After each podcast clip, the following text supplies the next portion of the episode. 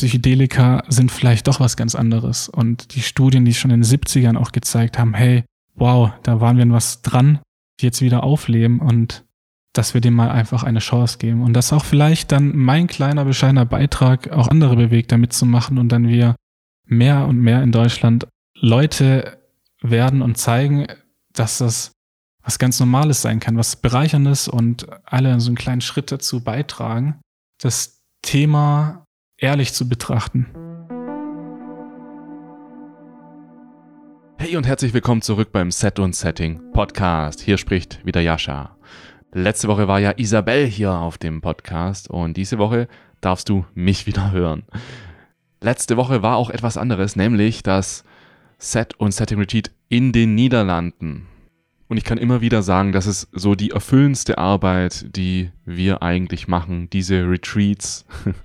Ich weiß auch nicht, aber da entsteht immer so eine richtig große Magie zwischen den Teilnehmern und uns als Guides oder allen anderen, die noch beim Organisieren mit dabei sind. Also ja, es ist immer wieder magisch zu sehen, wie viel Impact, ja, wie viel, wie viel Eindruck das bei den Menschen hinterlässt, nachdem die Tage vorbei sind und jeder wieder nach Hause geht. Also, falls du es noch nicht weißt, das Set und Setting Retreat ist ein legales psychedelisches Retreat mit Zaubertrüffeln, also Trüffel, die Psilocybin enthalten, in den Niederlanden, das wir organisieren.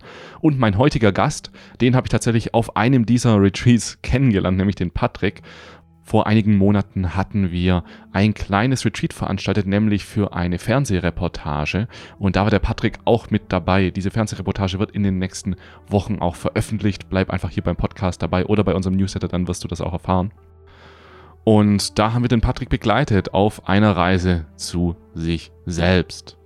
Und wie du ja sicher schon mitbekommen hast, hier auf unserem Set und Setting Podcast interviewen wir allerlei sehr interessante Persönlichkeiten, die oft auch professionell damit zu tun haben, psychedelische Reisen zu ermöglichen oder sich mit Spiritualität und Bewusstsein beschäftigen oder beispielsweise auch Wissenschaftler und so weiter. Das ist natürlich auf der einen Seite super interessant auch für dich. Allerdings dachten wir uns jetzt, dass wir auch noch mehr Menschen hier auf den Podcast einladen, die jetzt nicht irgendwie psychedelische Guides sind oder so, sondern einfach nur Psychedelika für sich entdeckt haben, nur in Anführungszeichen natürlich, und damit ihr Leben auf eine ganz eindrückliche Weise verändert haben. Und genau so eine Person ist Patrick. Er hat auch, bevor er bei uns auf dem Retreat war, schon einige psychedelische Erfahrungen gemacht und hat eine sehr bewegende Vergangenheit. Er ist nämlich sehr christlich erzogen worden und da passt ja das natürlich überhaupt nicht rein, sich mit Bewusstseinserweiterung zu beschäftigen oder überhaupt schon mit Dingen, die ja gegen das eigene Wertesystem so einer Glaubensgemeinschaft gehen.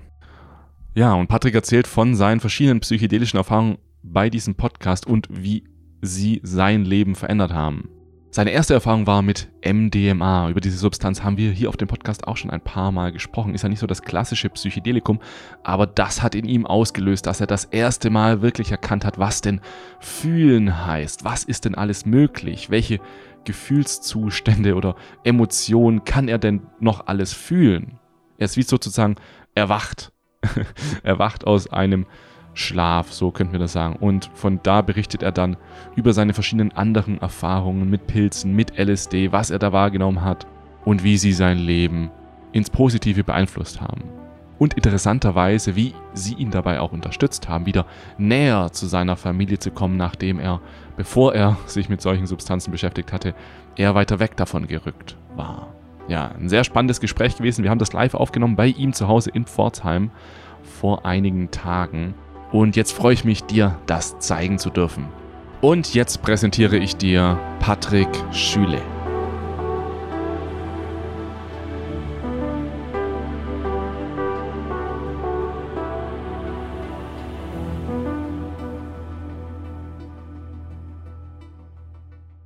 Und ich glaube, das Interessante ist natürlich, dass du einen christlichen Background hast. Der Lionel, der bei uns auf dem Podcast war, hatte ja sowas ähnliches. Und da hätte mich jetzt als erstes interessiert, christlicher Background, wie bist du da eigentlich aufgewachsen? Was bedeutet das? Weil christlich ist ja jetzt nicht böse, überhaupt nicht. Das ist ja auch etwas sehr Schönes. Eine Religion kann einem etwas sehr Schönes geben. Mhm. Und deswegen, wie, wie ist es eigentlich, christlich aufzuwachsen? Was sind so die Vor- und Nachteile für dich gewesen? Aber erstmal so die Vorteile. Ja, die, die Vorteile. Die Vorteil war, dass man in einer Gemeinschaft aufwächst, die ja sehr aufeinander achtet, viel miteinander unternommen hat. So war es in den Anfängen halt auf jeden Fall da. Man lernt viele Familienkomplexe kennen. also man hat nicht nur seine kleine Familie, sondern trifft sich mit sehr vielen Leuten, man unterstützt sich.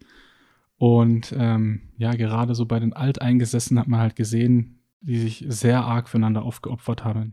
Thema Hilfsbereitschaft, Gastfreundlichkeit. Wenn jemand irgendwo eine Wohnung gezogen ist, dann wusste man gleich, wie man in dieser Gemeinde fragen kann. Der hat dann, dann beim Fließen geholfen oder sonst etwas. Und das habe ich tatsächlich auch alles erlebt. Und das war auch sehr schön. Die Gemeinschaft war sehr schön. Ja, und das Miteinander vor allem. So, das wären so die Vorteile, die ich nennen würde. Die, die Werte, die man mitbekommen hat, die bleiben so ein bisschen auch ein Leben lang. Mhm. Ja, die helfen auch in, in, vielen schweren Situationen im Leben, da vielleicht die bessere Entscheidung zu treffen. Mhm.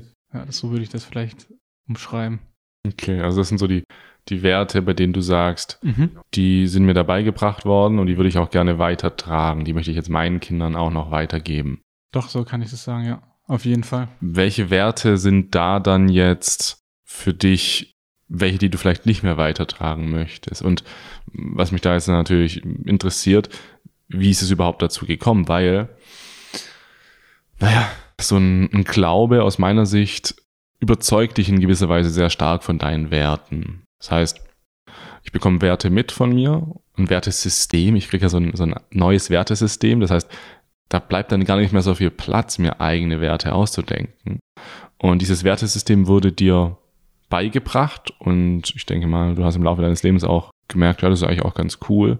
Wo war dann für dich so ein bisschen der, der Wendepunkt, weil heute bist du jetzt ja nicht mehr christlich und heute hast du auch schon psychedelische Erfahrungen und so weiter. Da kommen wir später bestimmt auch noch drauf zu sprechen. Aber wo war dann so der, der Wendepunkt? Wann hat es das erste Mal irgendwie so einen Riss in der ganzen Geschichte gegeben für dich? Mhm. Also ganz trennen kann und will ich es nicht. Ich weiß nicht, ob ich nicht christlich mehr bin. Also ich denke für viele ja, für viele aus dieser Gemeinschaft, für viele mit so einem Background würden es so betiteln. Aber das heißt jetzt nicht, dass ich ganz unspirituell bin oder gar nicht mehr glaube, so würde ich das vielleicht sagen, ja. Aber was war so der Wendepunkt? Gar nicht so das Thema Werte. Es gab jetzt eher wenig die negativen Werte, sondern eher so, dass ich ich musste halt auf die harte Tour lernen, dass Menschen Menschen sind. So. Man wächst dort auf, man versucht dort Vorbilder zu haben und man kommt dann irgendwie nicht mehr so ganz klar in diesem Leben hier, weil man merkt, oh krass, ich bin nur in einer Bubble aufgewachsen, aber in der Schule, sage ich das falsche Wort, habe ich einen auf die Nase bekommen oder oder kommen wie der größte Vollidiot dann rüber, wenn ich da irgendwie erzähle, was ich dann am Wochenende mache oder warum ich da nicht mit zum Sport kann, zum Sportspiel am Sonntag. Und dann habe ich mhm. mich immer mehr eingeschränkt gefühlt in meiner Freiheit. Aber was hast du da machen müssen, statt zum Sport gehen? Ja, dann war man dann jeden Sonntag im Gemeindehaus, hat man das genannt, im Gottesdienst und hat dort eine Predigt angehört. Es gab dann auch früher noch Kinderprogramm oder mit der Jugend dann was. Das hatte auch so klar seinen, seinen Charme, seine Vorteile. Aber man hat sich dann damit im Leben halt immer mehr disconnected von den anderen Menschen. Mhm. Und man war dann so, ja, fast so der Aussätzige dann auch in der Schule. Und das hat mir überhaupt nicht gefallen. So, einerseits fand ich das in Ordnung, ich konnte mich damit anfreunden, aber andererseits kam ich nicht damit klar, dass ich jetzt dann in diesem Leben, wo ich ja die Hauptzeit meines Lebens verbringe, auch so in der Schule, in der Arbeit, damit dann so einen Cut habe und äh, ausgegrenzt dadurch auch werde und dadurch dann sehr viel ja, Ablehnung erfahren durfte. Und ja, das hat sehr wehgetan und dafür gab es irgendwie keine Lösung. Mhm. Da hat man dann gemerkt, da hat man was beigebracht bekommen, was nicht so richtig mit der Realität zu tun hat. Und dann auch immer viel gelernt so an Leuten, wie gesagt, wie ich vorhin gesagt habe, dass es auch Menschen sind. Das heißt, die haben auch Fehler gemacht und die haben Dinge getan, die, die einen sehr verletzt haben. So vielleicht das Vertrauen missbraucht, wenn man sich jemandem anvertraut hat. Und ja, genau, da hat man halt gemerkt, dass es, keine Ahnung, zu arg viel glorifiziert wurde. Und das hat mich dann, hat mir angezeigt oft, dass Menschen aus der Welt eher Freunde sind. Wirklich echte Freunde. Mit denen konnte ich tiefer über Dinge diskutieren, philosophieren. Die waren, die waren dann wirklich für mich da und haben sich für mich interessiert und nicht, dass ich sonntags da bin. Hm. Dass man mich sonntags sieht und einen Haken setzen kann, sondern die waren im Herzen tatsächlich da und die haben mich als Mensch gemocht. Schön. Ja. diese Inkompatibilität dieses Wertesystems mit dem, ich nenne es jetzt mal dem generellen Wertesystem, so dem durchschnittlichen vielleicht. Mhm.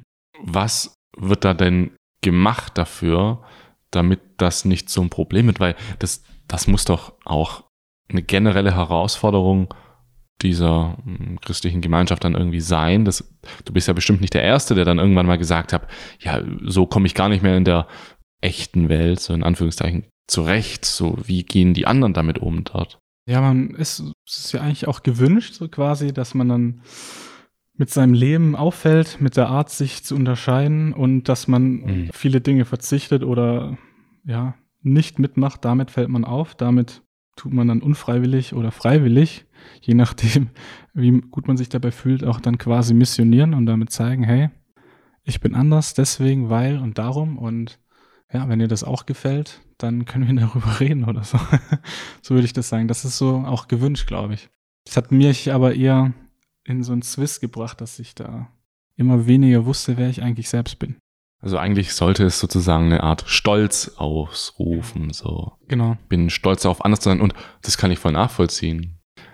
Ich bin auch darauf stolz, nicht so wie alle anderen zu sein oder nicht so durchschnittlich zu sein in vielerlei Hinsicht. In anderer vielerlei Hinsicht bin ich sehr durchschnittlich und das ist gut so, aber in anderen Dingen wiederum nicht und das fühlt sich irgendwie gut an.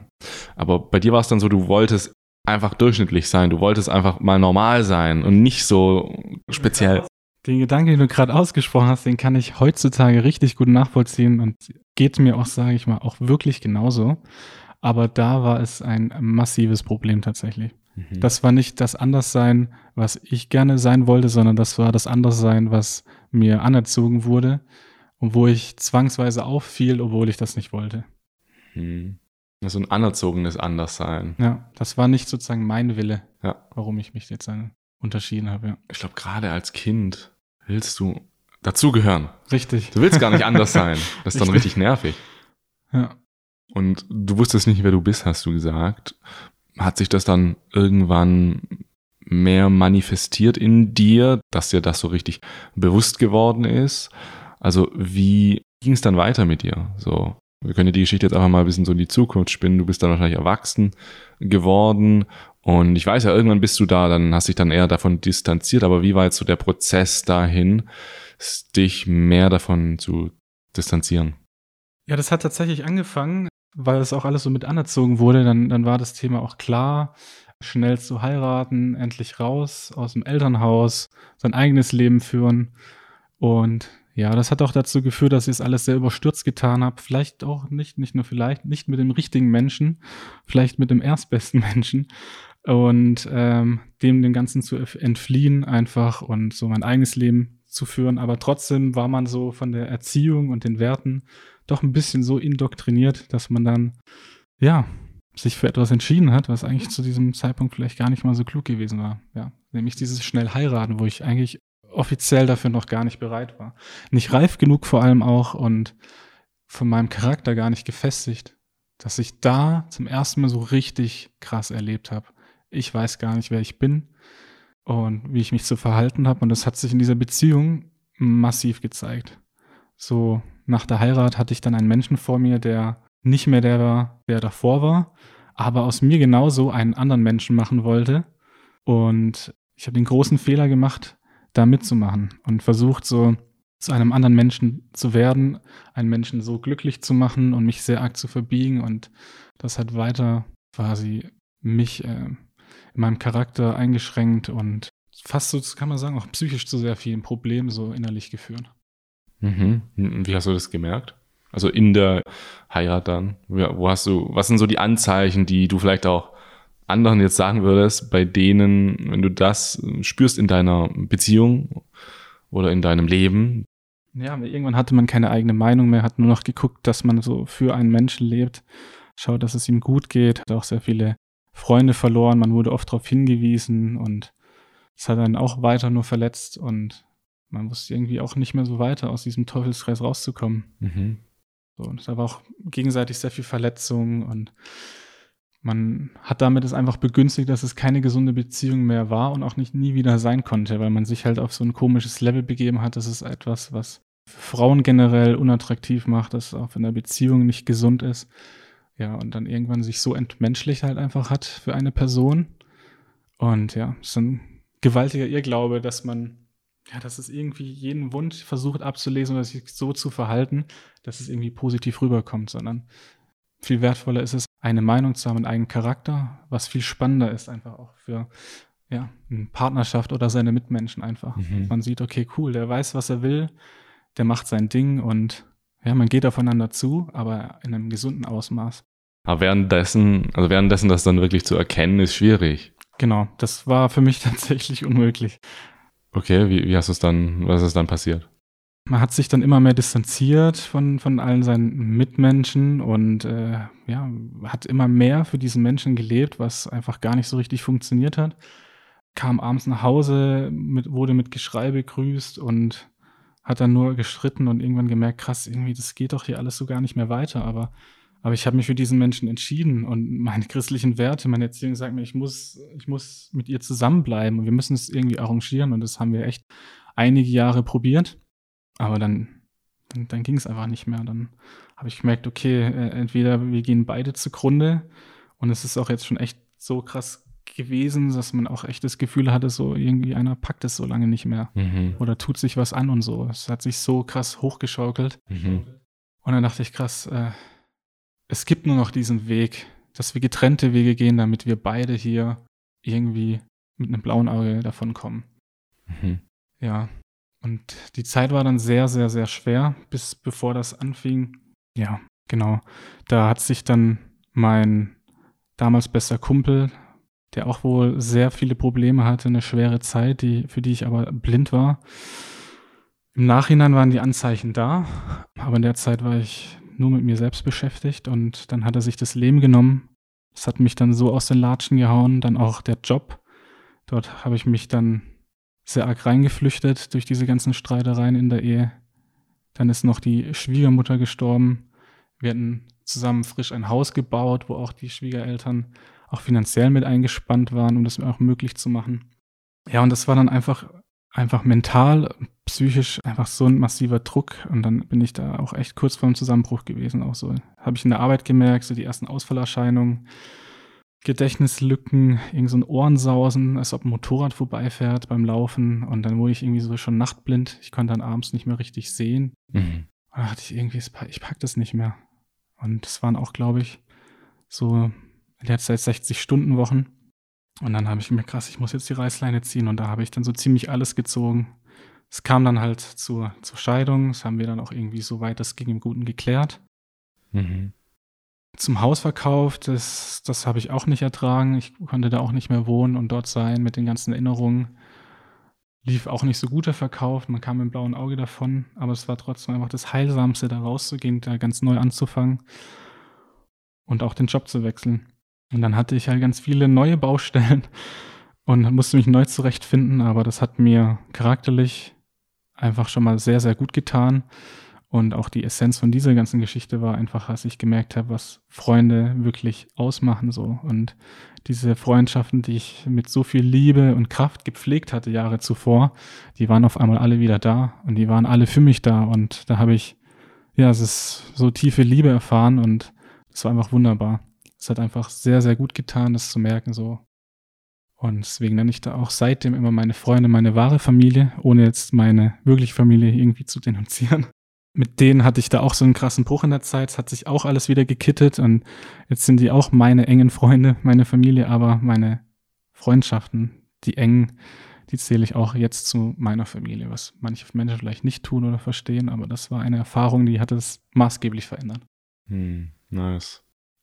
Danke fürs Teilen von deiner Geschichte. Ja, ich meine letztendlich Familie, Freunde, sind alles Menschen. Die einen haben eben eine nähere Verwandtschaft mit uns oder eine, ja, und die anderen eben eine weitere. Ich meine, wir sind ja alle irgendwie miteinander verwandt, ne? Das denke ich immer so. Wenn du den, wie, wie sagt man so, den Baum, wie heißt der Baum nochmal? Stammbaum. Stammbaum. Wenn du den Stammbaum ganz hochrechnest, irgendwo sind wir ja auch verwandt, ne? Jeder ist mit jedem verwandt. Jeder mit jedem. So, wir sind natürlich auch mit. Über sehr viele Ecken irgendwie sind wir doch alle verbunden. Hier mit dieser Pflanze hier sind wir auch verwandt. wir hatten gemeinsame Vorfahren. Irgendwelche Einzeller halt, oder was weiß ich. Richtig. nach deiner Scheidung, dann nach dieser ganzen Zeit, hast du dann ja irgendwann angefangen, wir hatten ja vorhin auch schon drüber gesprochen, dich für Dinge zu interessieren, die in diesem Glaubenssystem oder Wertesystem ja komplett ausgeschlossen sind. Ja. Die aber nicht nur dort ausgeschlossen sind, sondern auch in den, in Anführungszeichen, normalen Glaubenssystem. War das dann irgendwie für dich so, oh, ich, ich will jetzt von allem weg, vom Normalen, vom Christlichen, so ich, ich muss jetzt was Neues ausprobieren, weil du hast ja dann MDMA probiert. wie, ist, wie ist denn dann das plötzlich passiert? Also tatsächlich ähm, war ich ganz lange tiefste Überzeugung, mit dem Zeug will ich nichts zu tun haben, hatte ja auch da dieses ganze Wissen, was man so bekommen hat durch entweder die Fernsehbildung, die Filme, die Schule, aber ich habe das tatsächlich ähm, irgendwann alles angefangen zu hinterfragen so und ein bisschen mehr Artikel darüber gelesen und. Aber warum? Was da so?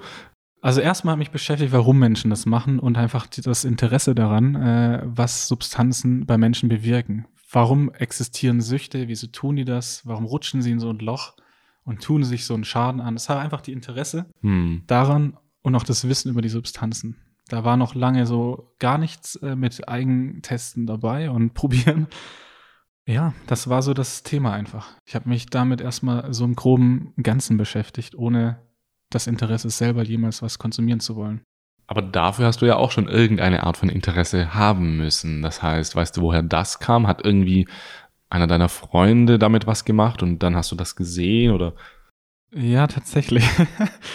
Stimmt ich, ja, ich sag mal, in der Medienbranche ist es jetzt äh, vielleicht ein bisschen gängiger, dass man da so verrückte Paradiesvögel kennenlernt. Im kreativen Bereich, da ist man das erste Mal in Begegnung mit Menschen, die Cannabis konsumieren und das sehr oft.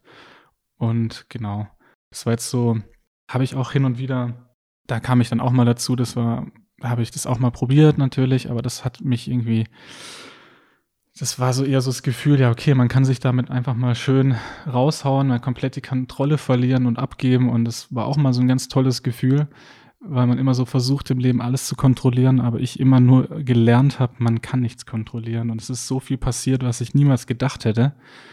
Und man muss es einfach loslassen. Und so war dann das auch da, die erste Begegnung einfach eher so ganz witzig, so, ah, okay, man gibt hier einfach voll die Kontrolle ab, irgendwie, man blickt nichts mehr, versteht nichts.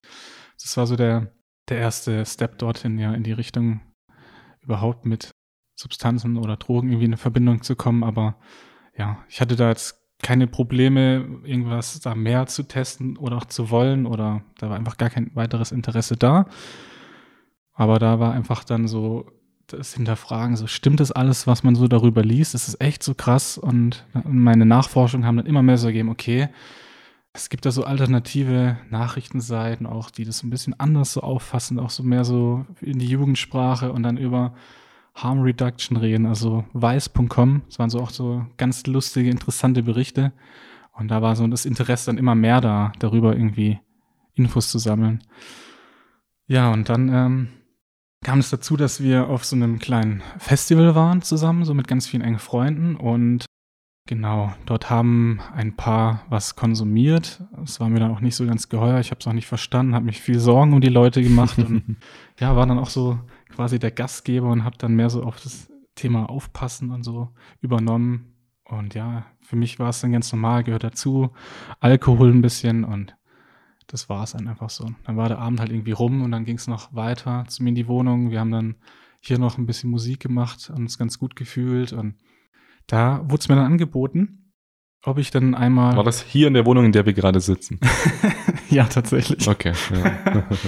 ob ich dann MDMA ausprobieren möchte, weil als ich schon mal drauf angesprochen wurde, habe ich es abgelehnt, aber ja gesagt, so, wenn dann mal in einer sicheren Umgebung mit, mit im Kreise meiner Liebsten, so. Und das war meine Ausrede gewesen, ja.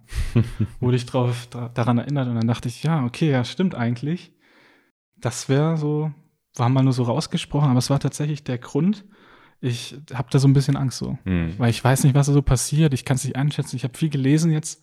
Ich fühle mich eigentlich vorbereitet, aber eigentlich habe ich ja voll die harte Meinung dagegen. Ich möchte damit nichts zu tun haben. Ja.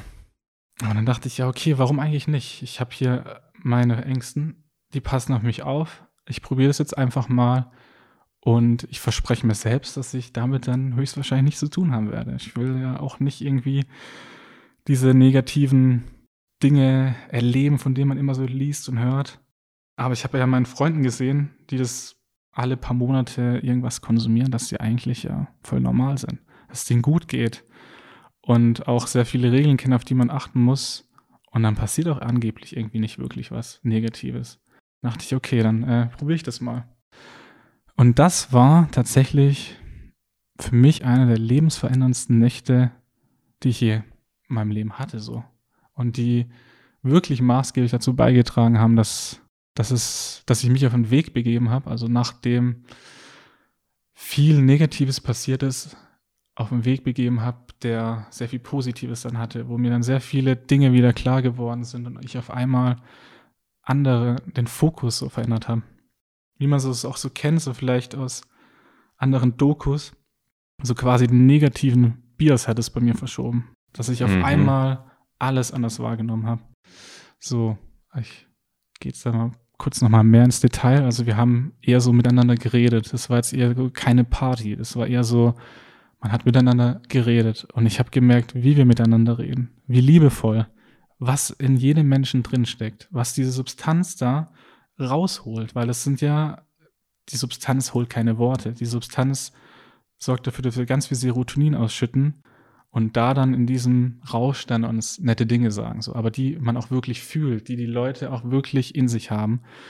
Und es war so wunderschön, was dann mit, man miteinander so mit Worten geteilt hat und auch wie man die Musik zum ersten Mal anders wahrgenommen hat. Seitdem höre ich auch Musik anders. Mhm. Es lief dann auch so Pink Floyd und auch so ganz sanfter Elektro und den habe ich auf einmal so ganz anders wahrgenommen und gedacht, wow, ich, ich kann es einfach hier gerade nicht glauben. warum gibt es so wunderschöne Musik und warum ist ein Körper in der Lage, sowas zu fühlen? Das hat einfach, ja, ganz krass was in mir verändert und meine Augen geöffnet, so für sehr viele schöne Dinge im Leben. Und am nächsten Tag sind wir dann in Tierpark gegangen und dann habe ich, dann habe ich zum ersten Mal wieder die Natur für mich entdeckt. So, mhm. die ganzen Lebewesen, den Sonnenaufgang und habe gemerkt, hey, was ist mit dir los? Du läufst durchs Leben so wie so ein, so ein, keine Ahnung, so ein richtig komischer Typ, wie so im Tunnel und checkt gar nicht, wie schön eigentlich alles ist, wie lebenswert das Leben ist. Und ab da habe ich gemerkt, krass. Und es hat so das Level so, also wie gesagt, den Bias bei mir verschoben und ab da war ich, hatte ich so ein, ein Grundlevel an, an, an Glück einfach empfunden im Leben so und gemerkt, es kommt auf andere Dinge an und ja, das war so die erste maßgebliche Erfahrung, die ich auch niemals missen wollen würde. Schön, schön. Also meine erste Erfahrung war ja auch mit MDMA von, ich sag jetzt mal, intensiveren Substanzen und bei mir war es ganz ähnlich wie bei dir, so dieses, es ist wie als ob etwas freigeschaltet wird in dir, das einfach nicht da war vorher. Es war einfach nicht da. Oder es wurde einfach nicht erkannt. Es war vielleicht schon da, aber es konnte nicht wahrgenommen werden. Genauso wie das, was du jetzt mit der Natur gesagt hast. Die Natur ist eigentlich, also auch als Kind, da bist du ja oft in der Natur, läufst durch den Wald oder so und irgendwann einfach nicht mehr und bist eigentlich nur noch im Großstadtdschungel. Du hast mir auch vorhin erzählt, Natur war für dich so ganz weit weg. Wieso eigentlich? So, wieso war die Natur so weit weg und äh, was da, was ist da passiert? Ja, tatsächlich. Ich bin ja als Kind äh, auch mehr in der Natur aufgewachsen, aber mich haben dann immer mehr und mehr Allergien geplagt, so dass ich gar nicht mehr ohne Tabletten atmen konnte. Und diese beschissenen Tabletten, die haben mich immer komplett kalt gestellt. So, mhm. ich habe da auch, glaube ich, sehr viele Erinnerungslücken. Deswegen das bekannte Allergikum Cetirizin, das verballert einen richtig hart und eigentlich ist man auch oft dann nicht mehr verkehrsfähig. Also ich konnte zum Teil manchmal nicht Auto fahren oder habe dann irgendwie Erinnerungslücken, war auf einmal wo und dachte, ah, krass, wie, boah, ich habe die ganze Fahrt irgendwie nicht mitbekommen. Krass. Und das hat alles so mit der Natur die Verbindung gehabt. Diese, diese Scheißgräser, diese Pollen. Oh, ist alles zum Kotzen. Ich kann keine, kein rohes Gemüse, keine Früchte essen. Ich konnte nie irgendwelche Früchte genießen. Und das hat sich dann mit, mit Hautausschlag, Bläschen und krassen Atemnot und, und Augenjucken und Niesen ausgewirkt. Und deswegen war ich immer sehr Scheiß Natur. Kriegsfuß der Natur. Richtig. Und ich habe das warme Wetter und den Sommer gehasst. Krass. Und heute? Und heute, das hat ja auch, wie gesagt, dieser Trip, ich weiß nicht, es hat auch, glaube ich, in der gleichen Zeit angefangen. hat alles so mit verändert, so meine Einstellung zu dem Ganzen. Mhm. Ich glaube, es hat auch psychosomatisch, hat es auch sehr viel zu tun, seine innere Einstellung dazu. Dann hat mich meine Mutter mal wieder mit irgendetwas sehr genervt, irgendwelchen Tabletten, die angeblich nur von der Natur kommen und sonst was. Und dann dachte ich, gut, Mutti, damit du Ruhe gibst, ich probiere es gerne aus. Und ja, das war dann auch wieder ein Step in diese Richtung, die jetzt mein Leben begleitet. Es waren dann so Schwarzkümmelölkapseln, Aha. rein natürlich. Die haben geholfen einfach, dass äh, die allergischen Reaktionen von meinem Körper so reduziert wurden. Und dann habe ich mir krass, in der Natur gibt es eigentlich alles. Hab da auch ein bisschen mehr recherchiert. Gibt eigentlich alles, was gut tut, was man in der Pharmazie irgendwie versucht hat nachzubauen oder konzentriert zu, herzustellen, aber halt ohne Nebenwirkung. Mhm. Und da habe ich jetzt tatsächlich mein natürliches Antiallergikum gefunden, mit dem ich jetzt klarkomme, ohne Nebenwirkung und äh, das Leben genießen kann. Danke, Natur. ja. Plant Medicine. Plant Medicine, ja. Du bist ja dann nicht nur bei chemischen Substanzen wie MDMA geblieben. Ging es dann direkt weiter so, oh, MDMA, geil, was ist als nächstes? Nein, ich hatte da tatsächlich einen sehr großen Respekt, aber ich habe dann gemerkt, so, oh, mein ganzes Wissen darüber ist ja sowas von falsch. Also klar, man muss hier immer ehrlich zu sich selbst sein, Mhm. schauen, dass man nicht in einen Missbrauch abrutscht. Aber ich habe dann von der Pike auf irgendwie für mich selbst so dieses therapeutische Potenzial erkannt und mich da immer mehr und mehr informiert und gemerkt, was es so mit einem macht. Und ja, musste dann auch einfach immer mehr drüber nachdenken, dass es sehr, sehr interessant auch einmal bei LSD auszuprobieren, weil einfach da auch die Faszination war, was man vielleicht auch sehen kann. Man hört ja diese Farben, man sieht dann irgendwelche Farben, die es nicht gibt und was weiß ich. Und das war dann sehr spannend. Da habe ich mich dann irgendwie auch sehr mental darauf vorbereitet und als ich dann die Chance dazu mal hatte, dann gab es da einfach gar kein Ja oder Nein, sondern es war einfach die Entscheidung, das nächstmögliche nehme ich Mhm. war und das war dann tatsächlich ein Silvester in Berlin, Mhm. wo ich das erste Mal dann LSD konsumiert habe. War tatsächlich sehr wild. Sehr wild, sehr spaßig und hatte aber auch äh, eine tiefe Message für mich am Ende gehabt. Mhm. Es war jetzt nicht dieser tiefgehendste Trip, aber da habe ich dann gemerkt, wie oft ich versuche, so auch Rollen zu spielen, mich oft so versuche ernst zu nehmen, die Menschen sich versuchen ernst zu nehmen. Und es sah alles so witzig aus, wie alles so abgelaufen ist. Und da habe ich gemerkt, hey, wir müssen doch einfach mal wieder Kinder sein. Und die Freundin, die da war mit ihrem Mitbewohner, die ist da so durch den Wald getanzt. Die haben dann so aus Spaß Harry Potter gespielt. Da hatte ich so auch so quasi als erwachsene Menschen und so mit Hölzern so rumgeschmissen. Und dann dachte ich irgendwie total weird, was hier passiert Mhm. aber auch irgendwie voll schön. Das habe ich dann so erkannt, so wow. Und dann noch das Feuerwerk als Gipfel, wo man die ganze Zeit die ganzen Farben im Gesicht prickeln gespürt hat und das war einfach wunderschön. Und als ich dann die Bäume angeschaut habe und da alles so die Äste im Dunkeln, was man halt noch erkannt hat, so angefangen hat, sich zu fraktalisieren, die Äste so bewegen, ineinander bewegen. Es waren einfach sehr, sehr, sehr schöne Eindrücke und da habe ich auch gemerkt, so, was man auch so sieht. Ich auch, weiß ich nicht, ob man da, das musst du mir jetzt vielleicht mich ergänzen, höhere Dosen LSD braucht. Wenn man dann die Augen schließt und zu der Musik anfängt zu synästhesieren, das heißt, dass man dann Musik hört, aber dann Dinge sieht im Takt. Da habe ich einfach gemerkt, das sind so wie so mathematische Formeln, die man sieht, so fraktale Desi äh, Designs und, und repetitive Muster, die erscheinen und irgendwelche Geometrien. Die, sowas hat mich als Kind tatsächlich auch schon immer äh, fasziniert, so Geometrie. Und auf einmal habe ich gemerkt, krass, so wachsen irgendwie auch Blätter. Das alles, was ich hier sehe, das sehe ich auch irgendwo in der Natur. Das sind Querschnitte von irgendwelchen Atomen, wo man vielleicht die Wege der Elektronen so nachgezeichnet hat. Das ist ja alles, alles irgendwo da. Was sehe ich denn hier eigentlich für Dinge? Das hat mich so nachhaltig fasziniert, dass ich dachte, wow, das ist einfach, das ist etwas, das, das nehme ich auf jeden Fall mit. Ich habe da etwas gesehen, das hat mich fasziniert und das hat irgendwie noch so ein bisschen mehr ein Geheimnis von diesem Leben ja mitgebracht. So. Mhm. Ich verstehe es nicht ganz, was ich da sehe, aber es ist wunderschön und ich sehe es überall jetzt wieder in der Natur. Mhm.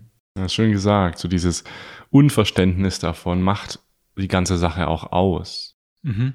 Würdest du dann jetzt, wenn dir jemand anbietet, dass er die ultimative Wahrheit kennt, also jetzt theoretisch, wenn das wirklich so wäre und dir sagen könnte, dir ganz genau erklären könnte, was du da wahrgenommen hast, wieso das so war und so weiter, würdest du das wissen wollen? Ah, das ist eine gute Frage. Es gibt viele, die das meinen, was zu interpretieren, was ihr Gehirn ihnen interpretiert hat und das so als Wahrheit verkaufen. Da reagiere ich sehr allergisch. Aber wenn du sagst, es gibt wirklich jemand, der es auch wüsste, Ja. wenn man es jetzt so hypothetisch annimmt, vielleicht würde ich es gar nicht wollen. Vielleicht ist, nimmt es so ein bisschen den Zauber dann weg und das ist auch irgendwie ganz schön. Ich glaube halt, dass während dieser Erfahrung dieser Teil von dir, der verstehen kann und möchte, Mhm. sowieso leiser wird. Also so ist mein, so ist bei mir, so, so fühlt sich für mich zumindest subjektiv an, dass ich habe die Überzeugung oder den, den, den inneren Glauben, dass ich alles oder das alles, was bei einer psychedelischen Erfahrung ersichtlich ist, erklärbar ist. Aber während einer psychedelischen Reise juckt mich das 0,0. Ich denke ich gar nicht dran. Ich denke da nicht so stimmt. dran. Oh, das ist jetzt aber erklärbar. Oh, eine Optik, eine geometrische Form, das ist erklärbar. Aber im nüchternen Zustand, wenn ich, wenn ich so ganz tief in mich Ja. reingehe, dann sage ich, ja, könnte man schon irgendwie erklären. Aber deswegen, das ist so meine Meinung dazu. Es ist absolut so. Also tatsächlich währenddessen habe ich auch diese Gedanken, glaube ich, gar nicht gehabt. So, da war eher so, man ist fasziniert, man genießt es und man versteht gar nichts. Und im Nachhinein habe ich dann es mir selbst versucht zu erklären und gemerkt, wo ich überall diese Dinge wiedersehe, diese Muster und Formen.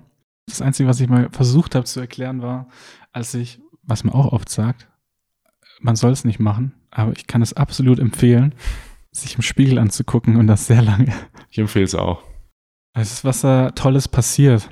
Teilweise hatte ich es auch so, dass mein Gehirn dann irgendwie hin und her geswitcht ist, hat die rechte Gesichtshälfte auf die linke gespielt und dann wieder andersrum. Und da habe ich dann in dem Moment versucht, es mir zu erklären während des Trips und habe gedacht, ah, okay, hier spricht mal die linke so, Gehirnhälfte ja. mehr, mal die rechte und dazu kommt es dann vielleicht zu solchen Überlagerungen und war einfach nur fasziniert und habe mein Gesicht angeschaut und gedacht, wow, das bin ich. Mega komisch, aber das bin ich. Cool. Schlangenbart. Alles bewegt sich. Aber es war auch irgendwie heilsam, sich so anzuschauen, seinen Körper anders wahrzunehmen. Ja. Sich selbst einfach mal Hallo zu sagen. Mhm. Sich selbst so ein Stück fremder zu sein, um sich dann neu zu entdecken. Oh ja. So vielleicht. Ich habe das mal bei irgendeinem YouTube-Video gesagt. Schaut in den Spiegel, das ist gut. Und dann haben irgendwelche Leute wieder kommentiert so, nein, was erzählst du, das ist nicht gut. Das ist alles so diese, diese, noch von diesem Irrglaube mit, wenn man LSD mit aus dem Fenster springen vergleicht und anderen Sachen. Sagt man auch niemals im Spiegel anschauen. Ja, ne, wo kommt das her? Das war auch in irgendeinem Weiß-Artikel, habe ich das sogar mal gelesen. So, das solltest du nicht tun, wenn du Psychedelika nimmst und da stehen so in den Spiegel schauen. aber das ist wirklich Quatsch. Also Leute, die das dann genommen haben und das auch getestet haben, die sollten mal damit aufräumen.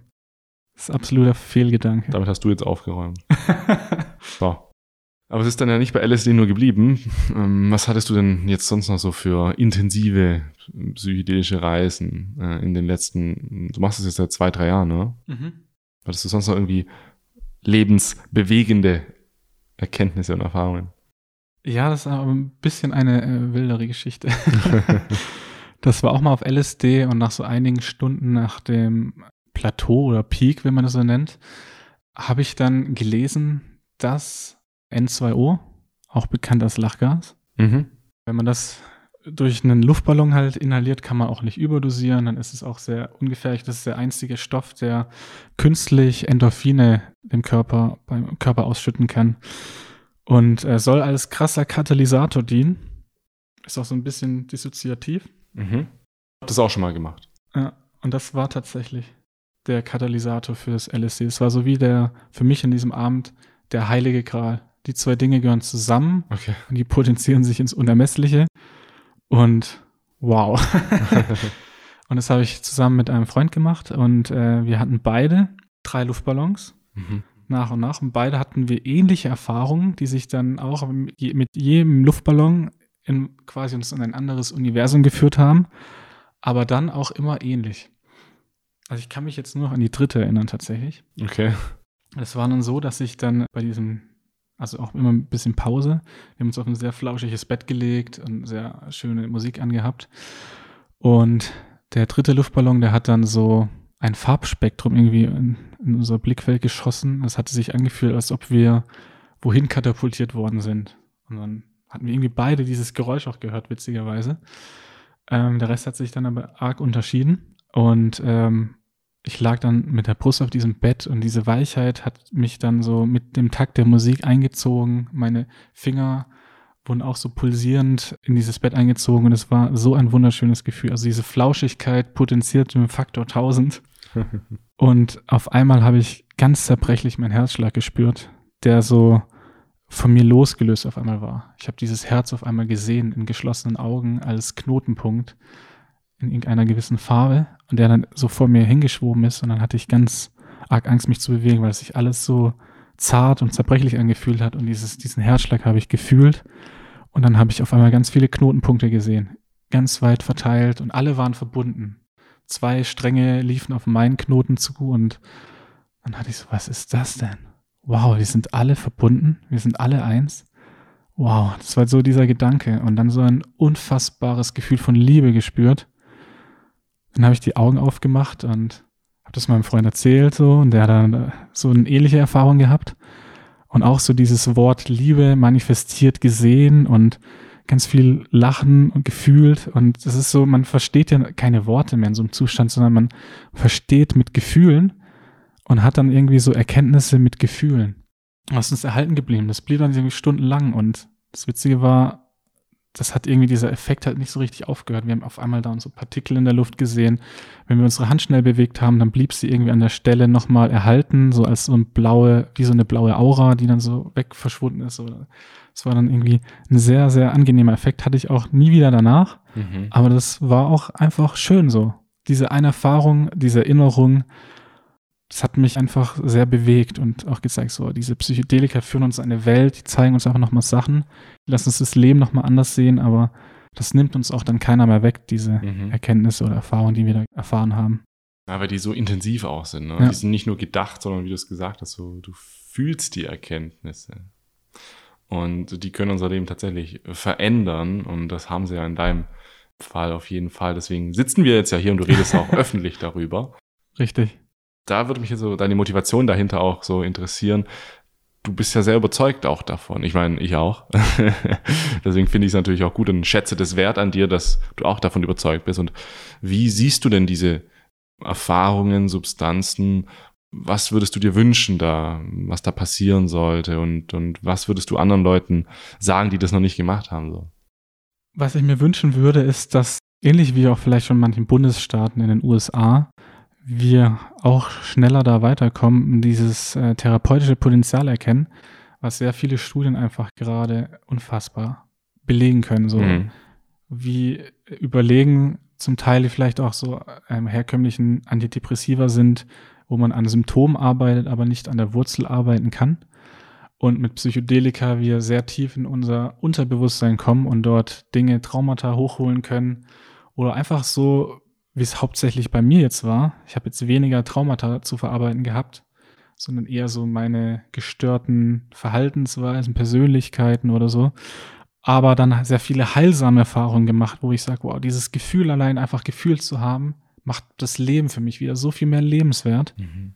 Und einfach zu wissen, dass Menschen sowas in der Lage sind zu fühlen. Und das würde ich so gerne mit anderen teilen. Sagen, hey, ich würde euch so gerne begleiten, euch diese Erfahrung auch möglich machen das ist so der Grund, warum ich damit auch an die Öffentlichkeit gehen möchte. Auch so wegen meinem, nenn es mal kontroversen Leben vielleicht dann auch so gerade so aus der Richtung, wie ich komme, wo man sagt, das würde man da erst gar nicht erwarten. Mhm. mhm, mhm. Aber ich sagen möchte, hey, ich möchte aber mit dem Irrglaube aufhören, dass wir nicht einfach über Drogen wie Drogen reden können, weil es gibt Drogen, die heilen Drogensüchte. Also vielleicht hörten wir auf, die auch unter den gleichen Schirm zu stellen, sie miteinander auf eine Ebene zu stellen und sagen, Psychedelika sind vielleicht doch was ganz anderes. Und die Studien, die schon in den 70ern auch gezeigt haben, hey, wow, da waren wir in was dran, die jetzt wieder aufleben und dass wir dem mal einfach eine Chance geben. Und dass auch vielleicht dann mein kleiner, bescheidener Beitrag auch andere bewegt, da mitzumachen und dann wir mehr und mehr in Deutschland Leute werden und zeigen, dass das was ganz Normales sein kann, was Bereicherndes und alle so einen kleinen Schritt dazu beitragen, das Thema ehrlich zu betrachten. Ehrlich, wie es wirklich ist und ja, ja für, für die Veränderung sorgen. Schritt zu schnelleren Legalisierung oder Integration in ein System, was funktioniert, wie es dann auch ja, mit bester Harm Reduction genutzt werden kann.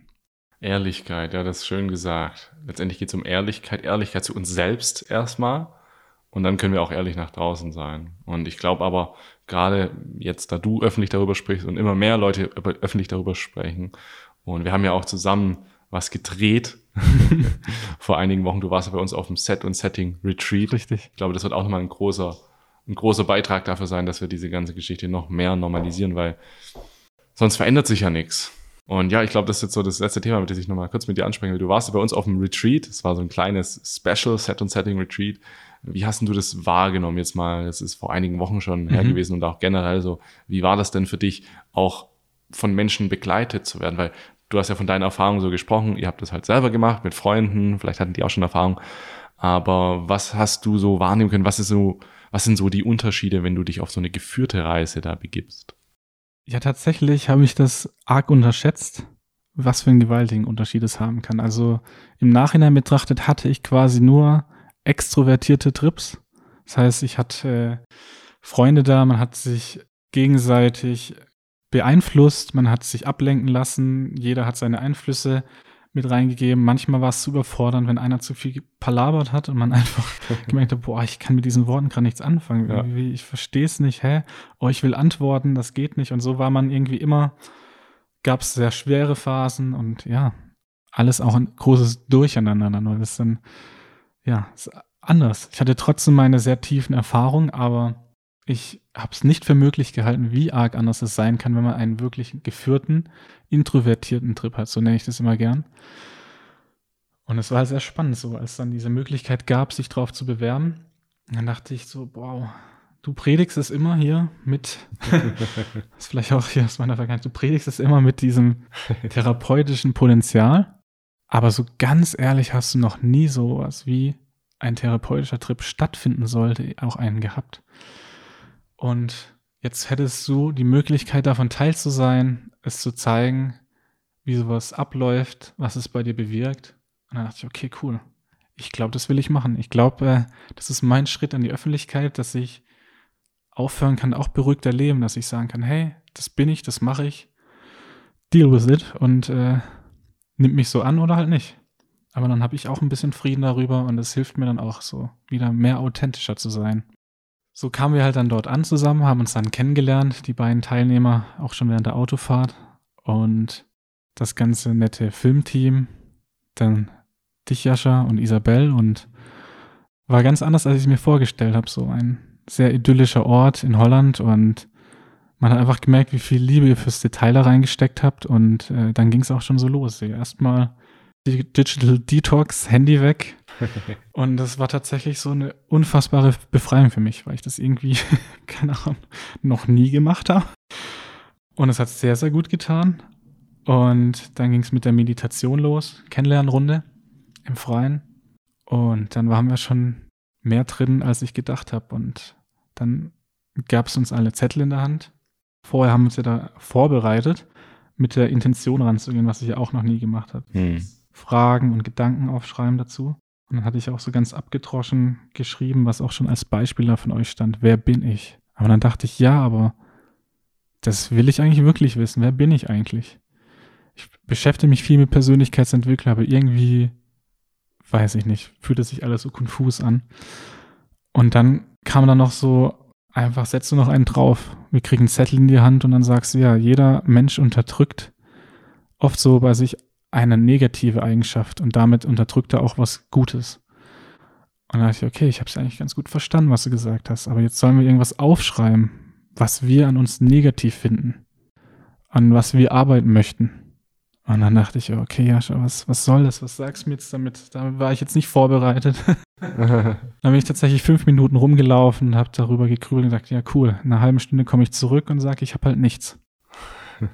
und nochmal fünf Minuten später kamen auf einmal diese ganzen Gedanken. Da habe ich gemerkt, wow, ich verstehe es jetzt. Diese ganze Vorbereitung, Handy weg, einfach mal bei sich anzukommen. Das macht man so selten, einfach mal bewusst an nichts zu denken, bewusst zu meditieren, bewusst da zu sein in dem Moment. Und dann war es auf einmal ganz einfach. Dann wusste ich sofort, was ich schreiben soll und habe es auch getan. Nämlich das, ähm, das Wort Scham. Das Wort Scham, dass ich nicht weiß, ob ich immer noch Rollen spiele. Versuche ich Leuten zu gefallen so? Versuche ich das immer noch? Das, was mich so lang mein Leben begleitet hat. Ich möchte einfach keine Scham mehr haben, einfach echt zu sein, echt ich zu sein, der Mensch, der ich eigentlich sein möchte. So. Und dann habe ich es verstanden, wow, krass. Das, das war dann so auf einmal so einfach und klar. Ja, das ist so eine negative Eigenschaft, die möchte ich nicht mehr haben. Und es hat tatsächlich auch funktioniert. Wir haben die dann ganz feierlich in einem Kamin verbrannt und dann äh, uns nochmal zusammen in diesem quasi Yoga-Raum, den ihr extra nochmal schön eingerichtet habt, getroffen. Dort nochmal eine quasi Meditation gestartet, ohne Worte, einfach ruhige Musik laufen lassen. Und äh, dann hat jeder seine Pilze bekommen. Äh, Trüffel waren es natürlich. Schön klein gehackt, so in einer leckeren Gemüsebrühe, dass man die so angenehmer konsumieren konnte. Ja, ja. Dieser eklige Geschmack nicht hatte. Mhm. Dachte ich, wow, ihr habt echt an jedes Detail gedacht. und dann, bis dahin wurden wir auch noch mit dem Kamerateam begleitet, so. Und in dem richtigen Trip waren die dann nicht dabei. Und ich glaube, irgendwie habt ihr dann gemerkt, dass ich schon so ein bisschen Schmerzen beim Sitzen hatte, unruhig wurde. Und dann kam die auf mich zu und habe gesagt, ich darf mich auch hinlegen.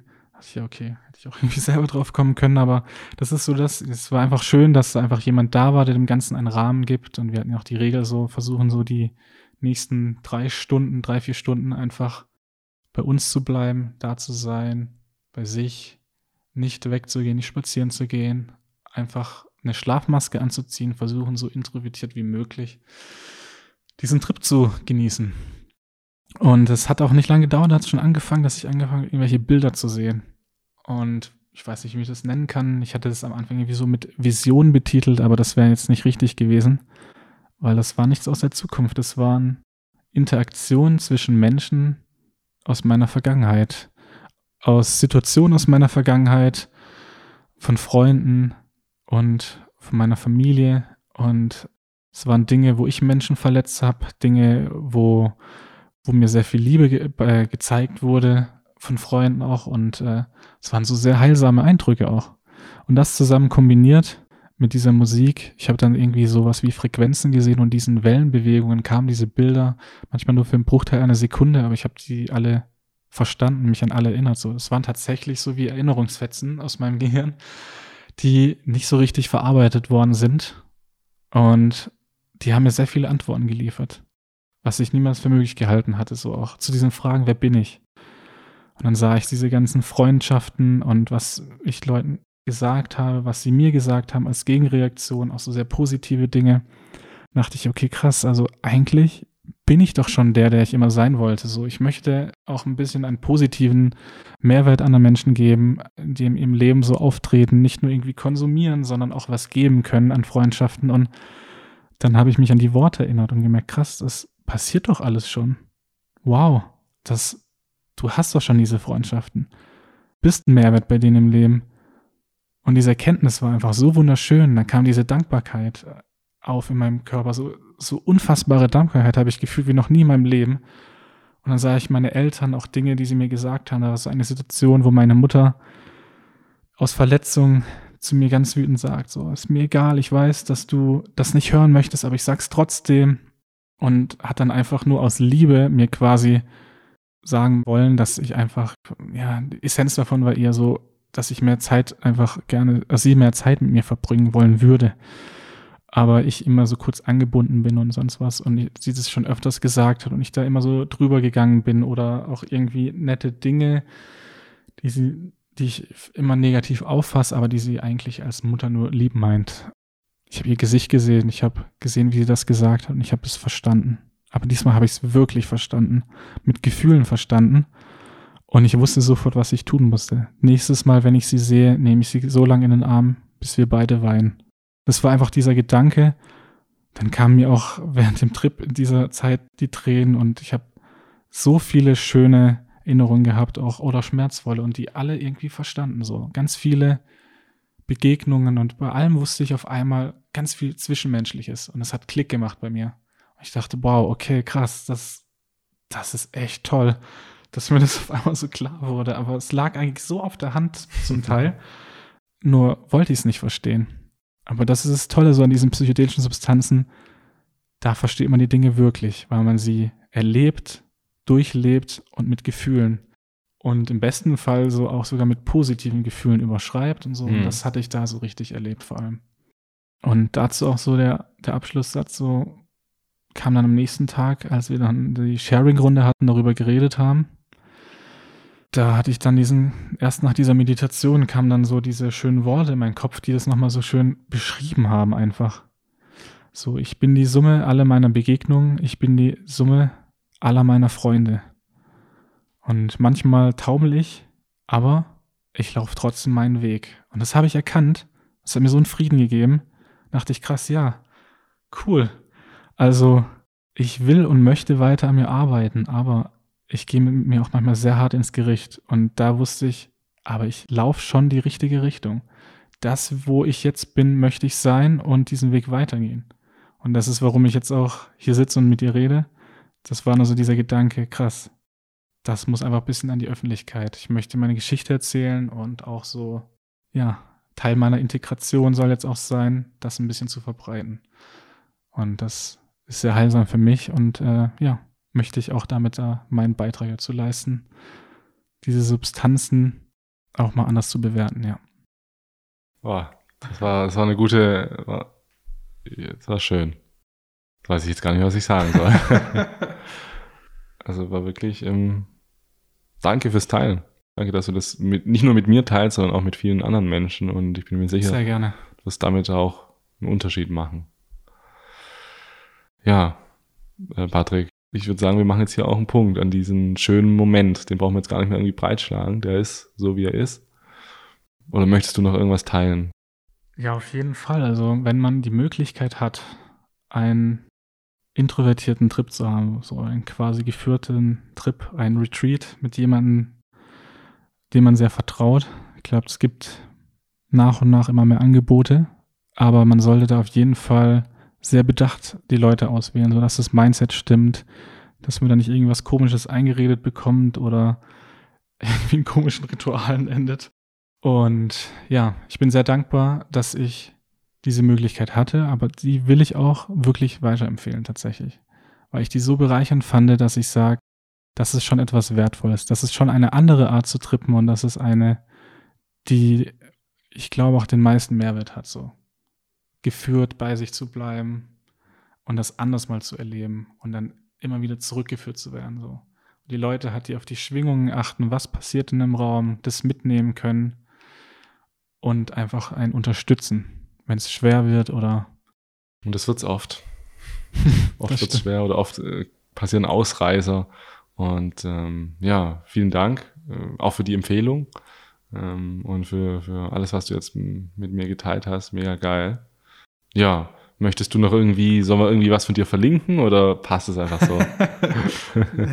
ich bin keine oder noch keine, nein, ich bin keine Person des öffentlichen Lebens, also ich ja. glaube, ich habe noch keine wirklichen Links. ja, gut. Ist auch ja. mal schön. Ja, Einfach stimmt. nur eine schöne Geschichte, weißt du, das muss ja nicht, deswegen war es mir jetzt auch so wichtig, mit dir zu sprechen. Bei uns auf dem Podcast gibt es ja oft sehr öffentliche Menschen und so, die darüber sprechen, aber Psychedelika sind nicht nur für auch, weißt du, sowas wie sind nicht nur für High-Performer oder Hochdepressive, weißt du, so gerade diese Extreme, sondern es können jedem helfen, Psychedelika. Und das hast du jetzt gerade richtig schön mit deiner Geschichte kundgegeben. Vielen Dank. Danke, dass du da warst. Sehr gerne, danke auch.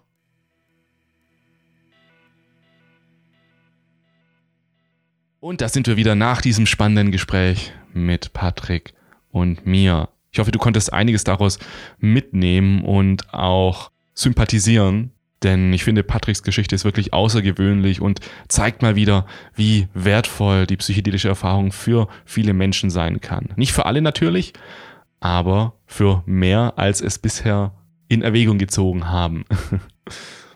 Ja, und genau das ist natürlich auch unsere Vision, immer mehr Menschen diesen Zugang zu ermöglichen zu einer solchen auch lebensverändernden Erfahrung. Das Ganze ist natürlich nicht einfach, denn wir können nicht einfach nur Psychedelika konsumieren und dann erhoffen, dass sich etwas in uns ändert. Das ist auch, ja, kann sehr gefährlich sein, wenn wir da vor allem hohe Dosierungen ausprobieren und dann, ja, Set und Setting wohl überhaupt nicht passt. Und wenn du auch Lust hast, beim nächsten Set und Setting Retreat mit dabei zu sein und mit uns gemeinsam diese dreitägige Reise anzugehen, dann darf ich dich jetzt einladen, bei uns auf der Website auch mal vorbeizuschauen, setandsetting-retreat.com. Da kannst du dir alles über unser Retreat anschauen, wie es abläuft, was alles mit dabei ist, was du dir davon erwarten kannst, für wen es etwas ist und für wen es wahrscheinlich besser nichts ist momentan. Und natürlich kannst du dich dann auch für die nächsten Retreats bei uns bewerben. setandsetting-retreat.com. Alles klar, dann wünsche ich dir jetzt einen schönen restlichen Abend, Tag, Morgen, Nacht und wir sehen uns bei der nächsten Episode wieder. Bis dahin, dein Jascha. Ciao.